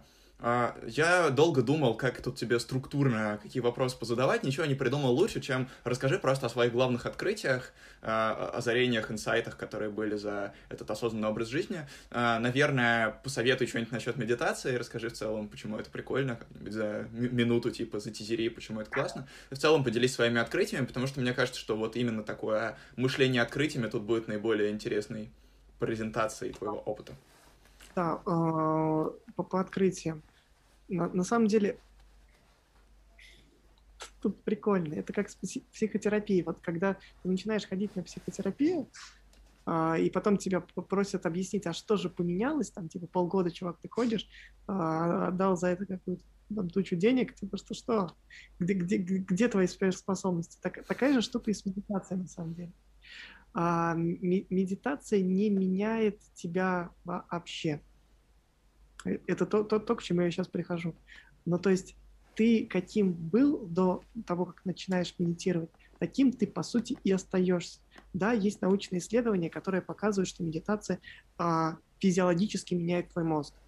Ну, наверное, так. Он становится более нейропластичным, образуются новые связи. Ты а, в каких-то исследованиях тяжелее, в каких-то, наоборот, легче переходишь а, в default mode network, запускаешь, точнее, Default Mode Network, это система мозга, которая а, активируется в момент ничего не делания. И вот как бы медитация позволяет тебе там либо по одним исследованиям быстрее, по другим исследованиям медленнее запускать этот самый а, DFM. Что я понял по себе? Во-первых, я начал видеть мир чуточку ярче по, по внутренним ощущениям, особенно первые несколько месяцев. Потому что когда ты живешь в постоянном потоке, там, не знаю, а, работа, дом, работа, дом, дом, работа, метро, дом, работа, метро, а, ты очень часто а, в этом потоке теряешь ощущение текущего момента. И даже когда ты выходишь на улицу, вот я сейчас, пока мы с тобой разговариваем, я э, там за это время сменилась погода несколько раз, появилось солнце, появился дождь. А, вот эти люди, которые небоскреб, они появились здесь, потом они сейчас улезли на своих а, этих а, страховках. Страховки еще такие большие. Ладно. А, я понимаю, меня, меня, что... меня это очень цепануло. Ты вот говоришь, вот там мол не бьют, потом говоришь, вот там чуваки на страховках. Я думаю, вот нифига у чувака прокачано внимание. И что там... замечалка. А, замечалка, да, но тут, э, с одной стороны, это как бы как внимание рыбки, типа, увидел, а, блин, круто. А, но потом важно возвращаться. А, я, понимаю просто вот какие-то такие мелочи, которые вокруг происходят. Ты очень редко, как бы в потоке ты перестаешь их замечать. Вчера мы также, у меня был созвон, и в, я на секунду отвлекся, посмотрел за окном, там была просто нереальная радуга во все небо я, я рассказал об этом ребятам на звонке, они порадовались, наверное, я потом сфотографировал, ее еще им скинул, потому что кажется, вот в таких моментах и даже в каких-то, не знаю, ощущениях, там, я сейчас провел руками по джинсам, почувствовал ощущение тканей, и, блин, кайфанул от этого. Я кайфанул от того, там, как сейчас у меня лежат ноги, или как а, вот сейчас я, наоборот, не кайфую. Это, кстати, второе составляющая медитации от того, что у меня там пересохло горло, хочу попить вторая составляющая, одна про замечание вот этого всего, что вокруг происходит, а вторая про замечание, но и неприятных аспектов тоже. В той самой статье на Батеньке есть момент, где я рассказываю про то, как неприятно мне было э, резать кальмары, mm. процесс, который вроде как не должен у тебя ни, неприятным, неприятным. Ты просто тупо режешь кальмар. Это, это, не знаю, у тебя на фоне играет ютубчик или подкаст, ты что-то слушаешь, и вот кальмары режешь. В момент, когда я этим занимался, я был супер осознанный, супер в моменте, ничего вокруг не было. Я был как раз в процессе нарезания этих самых э, склизких э, головоногих э, моллюсков. И это было противно, неприятно и просто ой. Вот, типа, ты, ты, ты режешь, и вот прям... Uh-huh. А ты в этом процессе, ты вот, типа, даже не медитируешь на это, но ты не можешь выключить эту осознанность. И со временем, конечно, а, чувства немного притупляются. Я понимаю, что там а, год назад ощущения были намного ярче, чем сейчас. Сейчас, наверное, чтобы такие же яркие ощущения получить, мне надо там, люди ко всему привыкают даже какому-то определенному уровню осознанности. Мне нужно выехать, там, не знаю, на Випассану, допустим, там, типа на неделю. Может быть, может быть, мне это что-то даст. Может быть, нет. Может быть, мне достаточно того уровня осознанности, который есть сейчас. Ну, я, я, я кайфую, но есть тут еще одна такая а, маленькая деталь, что да, я стараюсь там медитировать по часу в день, но бывает, что я во время этого часа не медитирую вообще. А, бывает, что на протяжении этого часа или там, там 20 минут я сплю. И это в этом стыдно признаваться, там, особенно общаясь со всеми такими а, продвинутыми медитаторами, которые говорят, что типа, если ты засыпаешь, то все, хана, да, блин, нифига, нифига подобного. Мне в этом плане очень, знаешь, нравится такой подход, что условно ты выделяешь час в день на встречу с собой, а дальше уже какая-то встреча пройдет, это зависит от того, в каком ты состоянии, что тебе нужно. То есть да, это скорее час этот отводится на медитацию, если ты чувствуешь, что тебе нужна медитация, он отводится на что-то другое, если чувствуется, что нужно что-то другое. Вот я хочу такую штуку попробовать, она кажется интересной. Welcome. Расскажешь потом об опыте, mm-hmm. это будет интересно. Да. Хорошо. А, какие у тебя были открытия в целом о том, как ты начал взаимодействовать с миром, а, строить свое видение мира, свои какие-то ежедневные ритуалы после того, как начал медитировать и больше замечать? А, об этом есть статья на VC, по-моему, где как раз я подробно об этом рассказываю, что, что именно поменялось. Если коротко, ну, кажется, примерно во время там, начала медитации а, у меня поменялся формат потребления контента, а, отпали какие-то привычки, которые были до этого. Есть офигенная на самом деле а, индийская фреска, которая показывает путь э, человека, который приходит в медитацию. Путь, там, типа, условно, буддийского монаха. А, если хочешь, я тебе потом а, скину, можно приложить. Давай. А, я, я не, не очень а, как бы, понимаю эзотерическую часть э, медитации, поэтому там, вся она ограничена как раз этой фреской, но а, суть а, какая? В момент а, на фреске изображен монах, который идет по а, пути а, куда-то вверх. И на этом пути вместе с ним идут несколько еще существ. Идет а, слон, который символизирует его мозг, идет обезьянка, который, у, точнее ум, а, идет обезьянка, которая символизирует его мысли, а, и в какой-то момент начинают появляться еще дополнительные персонажи. А, если в начале а, монах бежит за слоном, который вперед тянет обезьянка, то есть мысли куда-то вперед, за ними идет слон, и ты где-то сзади типа, плетешься в конце процесса и пытаешься просто нагнать то, что происходит. В какой-то момент монах выходит вперед, берет э, слона под узцы, как раз за счет там, медитации каких-то других практик, и начинает сам его вести в том темпе, в который ему комфортно. А в какой-то момент он прощается с, меди- с обезьянкой, обезьянка просто уходит, то есть мысли как бы отключаются из этого процесса. И появляется еще один персонаж на спине слона, который сидит, и все это время там, оказывается, был. Это кролик, который символизирует какие-то привычные а, ритуалы, привычные практики, которые были в жизни монаха.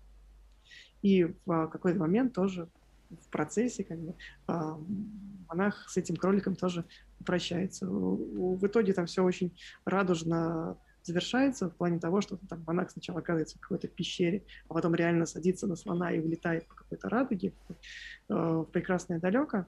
А, но мне не, как бы, это кажется еще очень-очень далеким этапом. Я не уверен, что куда-то туда я попаду, но а, там тот этап, который есть сейчас, он позволяет замечать эти привычные действия, привычные ритуалы. В этом еще много помогает психотерапия который помогает какие-то установки выявлять на начальных этапах и э, замечать, отслеживать и там, либо развивать, либо убирать.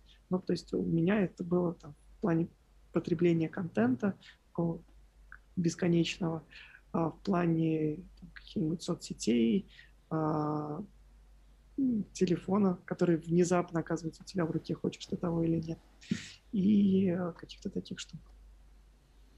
Расскажи про телефон, раз ты это упомянул. Mm-hmm. Я сейчас даже скажу, в каком ракурсе мне это интересно, потому что я, конечно же, приложу статью, она очень содержательная, прям...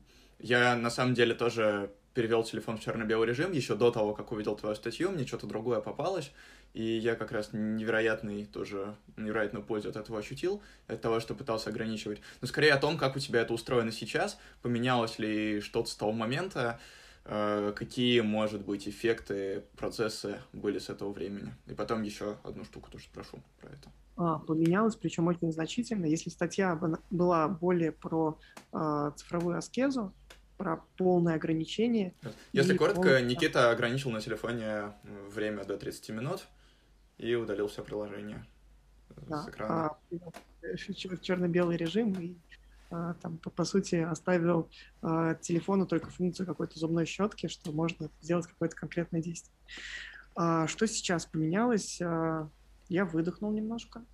И а, вот опять же, я понимаю, что вот мы, мы далеко от метафоры маятника не уйдем, потому что а, там из а, положения, а, с одной стороны, из положения там тотального потребления и большого количества контента с другой стороны, полной аскезы, я сейчас, кажется, нашел какое-то там среднее состояние, mm-hmm. что я не совсем не отказываюсь от э, там телефона, от гаджетов, от соцсетей или чего-то еще, но и потребляю ровно в том объеме, который мне позволяет закрывать какие-то внутренние потребности.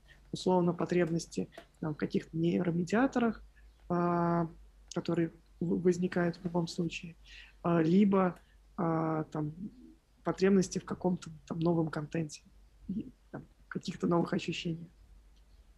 И поэтому сейчас э, телефон в моей жизни есть, вот он, э, пока мы с тобой э, общаемся, он лежал все это время рядом, записывал э, наш с тобой диалог. Э, он, он есть, я им пользуюсь, и э, могу сказать, что там в начале прошлого года я им пользовался им сильно меньше, чем сейчас. Но я, кажется, сейчас об этом не жалею и получаю удовольствие.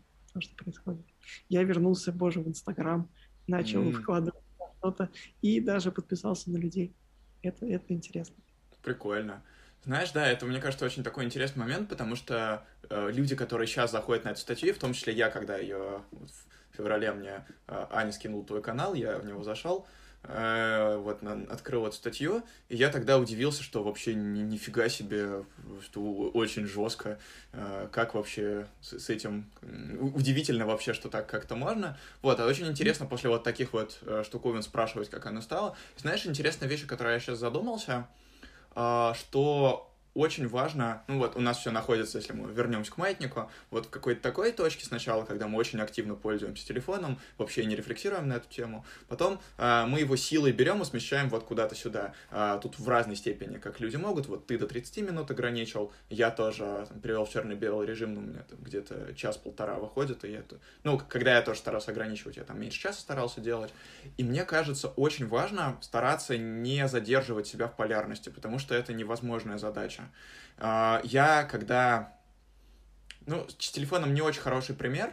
А, ну, например, пример с медитацией тоже. У меня были заходы в медитацию, они неуспешно заканчивались, и мне как раз очень поэтому хорошо откликается, что ты в статье пишешь. У тебя были неуспешные заходы, а, несколько неуспешных, после этого случился успешный.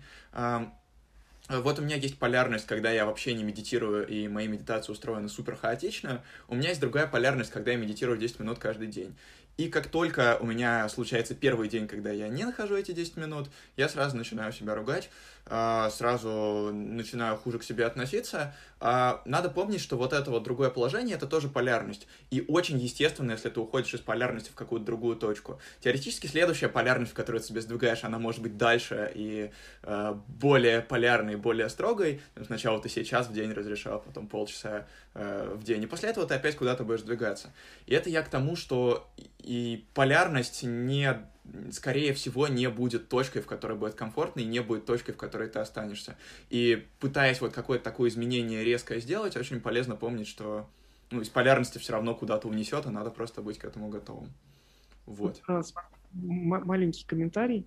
А, фраза, которая очень часто у меня и в голове всплывает, а, последнее время особенно.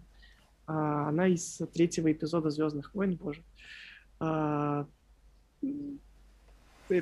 момент, когда Оби-Ван бьется с Энакином а, на Мустафаре, и Оби-Ван кричит ему, что только ситхи все возводят в абсолют. Uh-huh. И эта штука, кажется, она прям про, про полярность. Ну, то есть, по большей части, мы живем не в мире полярности, мы живем в мире градиента. И uh-huh. вот этот градиент — это промежуточные положения тех самых маятников, о которых мы говорили. И про работу с текстом, и про работу, не знаю, там, типа, с духовным, про осознанность, про, что угодно. Тот градиент а, — это та, то, что делает нас, по сути, людьми. Давай поговорим немножко про твои проекты, которые ты еще делал. Прежде всего, наверное, про подкаст и про э, другие тоже, может быть, немножко. Э, Расскажи, как у тебя тут это происходило, как ты решил делать подкаст, как у тебя вообще такое происходит, что ты хочешь делать свой проект, вот, потому что ну, очень прикольно, честно говоря, смотреть на штуки, которые человек синтезирует. И я как раз во многом одна из вещей, по которым, одна из причин, по которым я позвал тебя в подкаст, я почитал твой блог, посмотрел штуки, которые ты выпускаешь, и, блин, это очень интересно. Но, с другой стороны, если бы ты их не делал, а просто делал бы рабочие проекты, о которых ты рассказываешь сильно реже, возможно, меня бы это меньше зацепило. То есть, э, свои проекты — это такая штука, которая со стороны в тебе очень привлекает, поэтому интересно про них послушать. А, тут и, и интересная а, история. А, мы записываемся в тот момент, когда все проекты, которые личные, ну, ну не то что подзавяли, а ушли на какой-то второй план. Я там буквально пару часов назад отменил запись подкаста, которая должна была быть в субботу. Просто понял, что хочу в субботу, боже, отдохнуть, выспаться. Там перенес его на майские. Это было еще до, до, до новости, в которые сказали, что майские будут бесконечными в этом году. А, но не суть. Возвращаясь, а, как рождаются проекты? А, проекты, которые последние, а, это подкаст и это курс родились из какой-то а, очень четко сформулированной потребности. Я в тот момент работал в издательстве, были проблемы с финансами у издательского дома, и мне нужно было каким-то образом остаться на плаву. В этот момент э, показалось, что ничего лучше, там, типа, чем заняться инфобизом, не было. То есть я пришел, э, э, я создал курс, потому что мне нужны были деньги. Прям сработала такая э, абсолютно простая меркантильная mm-hmm. И я долго, достаточно долго ехал на этой мотивации, потом еще добавились какие-то а, дополнительные мотивации про то, что люди, которые проходили курс, находили в нем очень много ценностей, очень много пользы и а, писали какие-то просто восторженные отзывы. Мы до сих пор с многими из них общаемся, и просто, блин, это прекрасно. И добавилось то, что я типа еще какую-то пользу приношу. С а, подкастом была а, другая история, тоже была изначально очень практическая потребность. Мне нужны нужна была аудитория а, для курса. Я вроде как запустил подкаст, чтобы эту аудиторию mm, собирать. Даже так. Но очень быстро понял, что подкаст аудитории как таковой не дает. Ну, то есть там, да, собирается какой-то комьюнити, но это не то, что не те люди, к которым я хочу приходить, там, типа, каждый месяц говорить, что, ребята, у меня запустился курс, давайте скорее его покупать. Ну, типа, я понял, что как- как-то не так это должно работать, и у меня прямо пошло какое-то отторжение против а, прямой продажи или там, навязывания своих продуктов. А, в итоге то, что родилось из практической а, мотивации, в итоге оказалось а, таким очень а, душевным, что ли, процессом. Ну, то есть, условно, записывая подкасты, я сейчас кайфую, общаясь с новыми людьми, а с людьми, с которыми я бы никогда в обычной жизни не встретился, или если встретился, то не было бы у нас времени поговорить о том, о чем мне хочется. Плюс за время записи подкаста я узнал этих людей очень-очень глубоко, потому что каждому подкасту я готовлюсь просто анализируя все, что этот человек когда-либо сознавал. А, и как бы начиная действие с одной целью, тут, мне кажется, важно не про начало, а важно про процесс. Mm-hmm. Начиная с одной целью, в процессе я находил какие-то новые уровни смысла и уходил в них так же, наверное, как у меня идет работа над э, статьями, когда я э, начинаю не с того смысла, который хочу донести, а пытаюсь найти смысл в процессе сбора фактуры или работы материала. Прикольно у меня очень откликается про то, что ты становишься ближе с человеком. И когда я свой первый подкаст делал, вот, у меня сейчас четвертый выпуск, когда я делал первый выпуск с Федей Тормусовым. Я помню, что да, я готовился, конечно, что-то про него читал, а потом вот мы говорим-говорим, час-полтора, и уже там э, проговорили Блиц, готовы прощаться, мы смотрим друг на друга, и я просто понимаю, что мы сейчас такие родные с ним, мы сейчас столько всего друг другу сказали, и это, конечно, было потрясающе в самом деле. А вот о чем тебе интересно говорить о подкасте? Может быть, на подкасте? Может быть, твои любимые вопросы, которые ты задаешь, или вещи, на которые ты обращаешь внимание? Я начинал подкаст, у меня был список заготовленных вопросов, которые я думал, что буду обсуждать с каждым героем, но на третьем или четвертом выпуске я понял, что это, это чушь. Ну, то есть, типа, нельзя идти по одним и тем же вопросам с разными людьми. А, и так или иначе, после этого каждый следующий выпуск был по каким-то абсолютно уникальным вопросам. И э, второ... о, о чем мне интересно, э, на самом деле с каждым человеком мне интересно говорить во многом о нем самом, ну то есть э, что делает его тем, кем он является сейчас. Э, каким установкам он придерживается, во что он верит, а, из чего состоит там тот самый его путь э, познания себя, познания окружающего мира. И вот это исследовательская какая-то такая легкая а, исследовательский тон, он во многом определяет то, каким подкаст является сейчас. И это интересно. Угу. Вот. Насчет курса, раз что ты об этом сказал, Приносит ли он какие-то деньги? Получилось ли с него заработать, как ты изначально хотел? Ну, а, сейчас курс прошло около 100 человек. А, я за нем заработал, боже, типа полмиллиона рублей. Нет, не полмиллиона. Да, полмиллиона. Ну, 5 тысяч на 100. Да. да полмиллиона. А, вот. а, вложений было, ну, не то, что примерно ноль, но там типа, угу. ну, не так много. Там было, были вложения в рекламу, но все вложения в рекламу, они оказались абсолютно неэффективными. Uh-huh. И люди приходили на курс больше по, а, там, не знаю, а, каким-то не платным каналам, что мне кажется тоже здорово.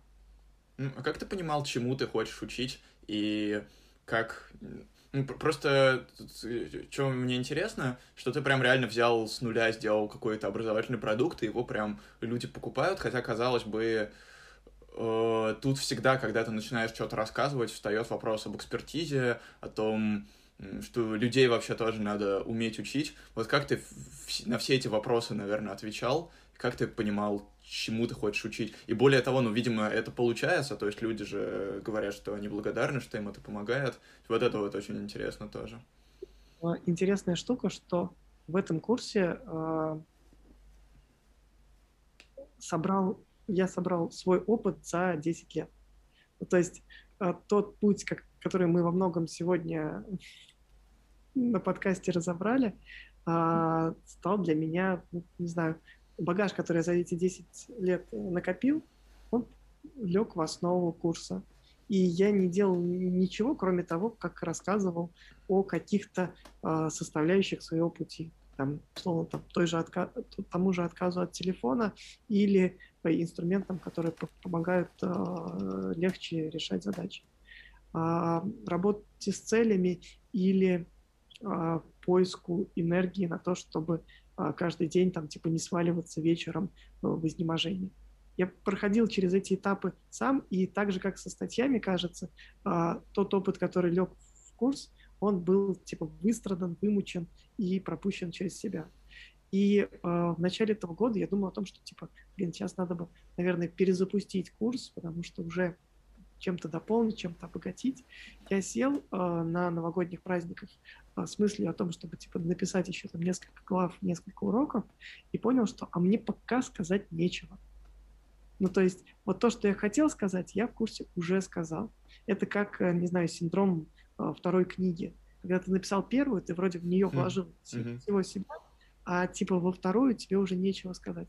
И пока я не чувствую в себе, mm-hmm. у меня материала. Я сейчас а, там буквально несколько дней на, на, начал думать о том, что, а может быть, сейчас вот тот опыт, который я получаю в, а, в работе с продуктами, в развитии а, каких-то систем, его облечь в форму того же курса или, там, не знаю, форму статьи, и как-то начать об этом говорить, но вот пока это просто там, скорее мысли, которые где-то на задворках сознания живет, и, может быть, когда-нибудь она выстрелит. Может быть, я сейчас в ту сторону пойду, и сейчас, на самом деле, это правда интересно, и хочется в этом разобраться. Очень здорово. А, давай блиц и будем заканчивать, потому что уже долго поговорили и много всего обсудили. А, тебе сейчас придется давать советы я помню, что ты этого не любишь, поэтому давай будем это формулировать скорее как рекомендации из твоего опыта, которые теоретически могут сработать для кого-то. Ну, в принципе, как ты и в курсе делал. А, давай три рекомендации для ребят, которые хотят сейчас попробовать себя в редактуре или в текстах, и вот только об этом задумываются. А, что тут можно прикольного поделать? А, здесь, здесь у меня даже есть, на самом деле, готовый план для, для них. А, я несколько месяцев назад э, э, ввязался в историю с менторством э, в No Flame No Game. Есть бот, который живет в канале, и ты можешь выбрать определенные темы, и к тебе периодически приходят люди, которые хотят прокачаться в чем-то. Или ты там приходишь к людям, если хочешь прокачаться. И люди, которые приходили ко мне с вопросами именно по, по текстам, по редактуре, что я им им я уже, наверное, что-то конкретное советовал. А, во-первых, а, выберите тему, которой вам есть что сказать, вам кажется, что вам есть что сказать. Во-вторых, а, составьте план того материала, который бы вы по этой теме написали, написали, записали в виде видео, подкаста, чего угодно, не так важен формат. И третье, типа, дует, просто сделайте это звучит как мотивационный спич от э, какого-то мотивационного спикера, но, наверное, так, так это и работает. А, я, я понимаю, чтобы попробовать а, начать писать, нужно... А, начать писать? Да, нужно начать писать. Нужно написать что-то на тему, которая тебе близка. Блин, не, не совсем близ получается, долго на вопрос отвечаю. Но... Да не, нормально. Тут мне кажется тоже, что еще одна штука прикольная, которую я хотел отметить. Э, у Вани замечен был пост про э, алгоритмы компрессии и декомпрессии, про то, почему вот эти вот всякие простые советы э, плохо работают обычно, потому что, ну вот совет типа, хочешь попробовать писать, попробуй написать, он плохо работает, потому что в нем на самом деле собрано очень-очень много смыслов, которые для тебя он несет. То есть ты, когда так говоришь, ты вспоминаешь там свои разы, как ты что-то пробовал, у тебя есть какие-то твои идеи, но типа в этих словах на самом деле очень много всего сжато, это выглядит как э, архив, и ты читаешь его только название, но ты не понимаешь, что там внутри, когда, я имею в виду, какой-то сторонний человек это видит. И тут, наверное, для меня просто штука, которая работает, вот когда мне дают такие простые советы, это попробовать максимально, ну, во-первых, расспросить человека про его опыт, что мы уже сделали, поэтому, если у вас возник вопрос, попробуйте э, переслушать снова начало подкаста, или если вы вдруг сюда попали по тайм-коду каким-то образом. И, во-вторых, попробуйте этот опыт максимально приземлить на свой. То есть, вот есть вот, э, вот, это, вот этот вот простой совет, а у тебя за ним спрятан какой-то большой смысл, можно расшифровать, попробовать этот смысл, и после этого приземлить свой смысл э, вот туда вот, чтобы вот так вот это заархивировать. Вот. вот это... здесь, здесь можно сделать ссылку на то, как раз где я говорю про донесение этого самого смысла, mm-hmm. потому что, кажется, мы разобрали прям по этапам, что нужно сделать, да, чтобы... Да, а, это очень классно текст, было. И вот тут туда просто отнеситесь, и вот в этом просто напишите, оно заложено как раз, проведите исследование и набросайте фактуру и так далее. Угу. Отлично. Давай э, тоже три рекомендации для ребят, которые хотят стать осознанными. А, просто будьте Тут рекомендация типа одна. Но тут я не могу сказать, что там типа медитируйте по 10 часов в день или ходите к психотерапевту или занимайтесь йогой. Просто будьте и пытайтесь поймать то, что сейчас э, происходит э, вокруг вас. А тут э, тоже избитая на самом деле фраза про там будьте в моменте здесь и сейчас, но вот осознанность, она именно об этом. Просто замечайте, что, что происходит прямо здесь. Там, бьет ли это молния, лазит ли это, там кто-то моет стекла, или это радуга. Все небо. Это угу. о, о том же. И вот это вот тоже звучит как простой совет, но я сейчас вот что понял, что для того, чтобы это сработало, нужно начать пробовать, потому что именно в момент, когда ты пробуешь, ты начинаешь какой-то свой опыт на это приземлять, вот, так что э, тут это момент, когда надо сначала поверить и попробовать, а потом понять. Э, смотри, 10 лет назад тебе было 20, сейчас тебе 30, Э, что важное изменилось. Я говорю не про внешнее, потому что про внешнее мы поговорили довольно много. Ну, один вопрос у меня будет про внешнее чуть попозже. Но в целом про внешнее мы довольно много поговорили. А что внутренне изменилось в том, как ты воспринимаешь мир 10 лет назад и сейчас?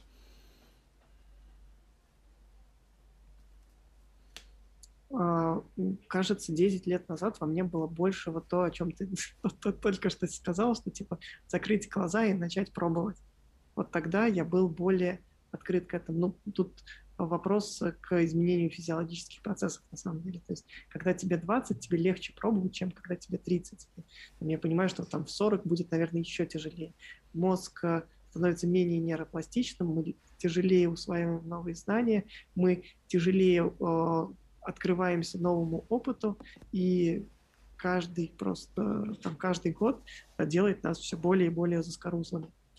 А здесь э, вот это, наверное, самое важное изменение. Я стараюсь как бы а, не давать мозгу а, шестеренкам внутри ржаветь, я стараюсь их проворачивать уже сейчас силой. Я понимаю, что, наверное, 10 лет назад это было делать легче, чем сейчас пытаться заново раскачать этот а, большой механизм. Вот. Стало, mm-hmm. а, с другой стороны, а, добавилось спокойствие, что ли. Mm-hmm. Ну, то есть до 30 лет как-то ты воспринимаешь, что ты должен куда-то бежать, к чему-то стремиться, потому что там еще год-два, и ты уже не попадешь в список Forbes тех, кому за 30. Ну, типа, я в него уже не попал. А, и это сразу типа дает тебе возможность ну, не то, чтобы выдохнуть, немножко расслабиться, а замедлиться и увидеть, а что вокруг еще происходит. И это интересно. Правда, очень интересно. Вопрос небольшой про внешние изменения. А, что в твоем видении мира поменялось, когда появился ребенок? Практически ничего, на самом деле. Mm-hmm, ну, то есть, даже так. А, а, ребенок не был прям изменяющим, факт, изменяющим фактором типа, бытия. Я как воспринимал мир, так и воспринимаю его сейчас. Тут важная штука, что я понимаю, что при рождении ребенка меняется жизнь ровно одного человека, ребенка. Он появляется на свет, и он начинает строить свою жизнь. А ты здесь можешь либо ему помочь, либо как бы не препятствовать на пути. А, и ну вот я, я сейчас в, в том состоянии, чтобы там, быть э, рядом, когда я могу быть рядом, и как-то помогать. Но ни в коем случае не сливаться с ним в один какой-то объект и не а, субъекты не воспринимать мир его глазами. Мне кажется, что его мир — это его мир, мой мир — это мой мир. Здорово, здорово. Покидай э, такой сейчас открытый вопрос относительно э, подкасты, каналы, книги, какие-то клевые штуки, которые на тебя интересно повлияли. Просто, ну, сколько захочешь, можно меньше, можно больше. А, очень крутая книга Энди Падди Комбо, мне кажется, мы его уже вспоминали, а, про медитацию. А, я не помню, как она называется, типа на, на 10 минут осознания, что-то такое. Mm-hmm. Но, но как бы у, у Энди это создатель Headspace, и а, очень прикольный парень, и очень понятный, просто пишет, рассказывает о ней. А, есть книга «Мой продуктивный год», а, Криса Бейли. А книга, на мой взгляд, сильно недооцененная, но она как раз про, там, не знаю, про градиент, про многообразие. А Крис на протяжении года тестировал на себе разные методы эффективной эффективности. И это в какой-то момент выглядит уже как а, а, его, его невозможно читать серьезно, то есть нельзя, нельзя воспринимать, что типа чувак реально хотел серьезно это все попробовать. Ну, нет, это просто забавно, и опыт такой тоже, тоже очень прикольный. И еще из важного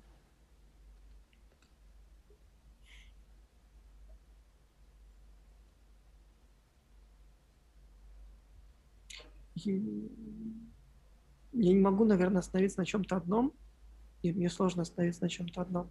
Советую зайти в блог, у меня есть а, списки, что почитать за последние несколько лет. Я каждый год составляю себе список того, что хочу а, почитать, посмотреть, сделать. А, и там очень много вещей, которые как раз на протяжении, по крайней мере, последних трех лет меня меняли. Хорошо. Я думаю, может быть, это полезно тем, кто будет mm-hmm. нас слушать. О чем ты мечтаешь?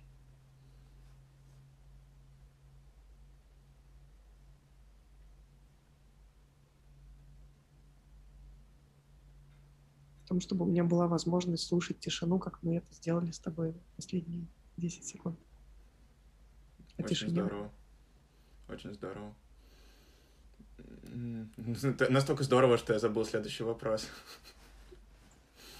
Так, ну я, я сейчас вспомню. Давай еще 10 секунд послушаем тишину. Пожалуйста. А, вспомнил. Э, три суперсилы, которые двигают тебя вперед. А, сон,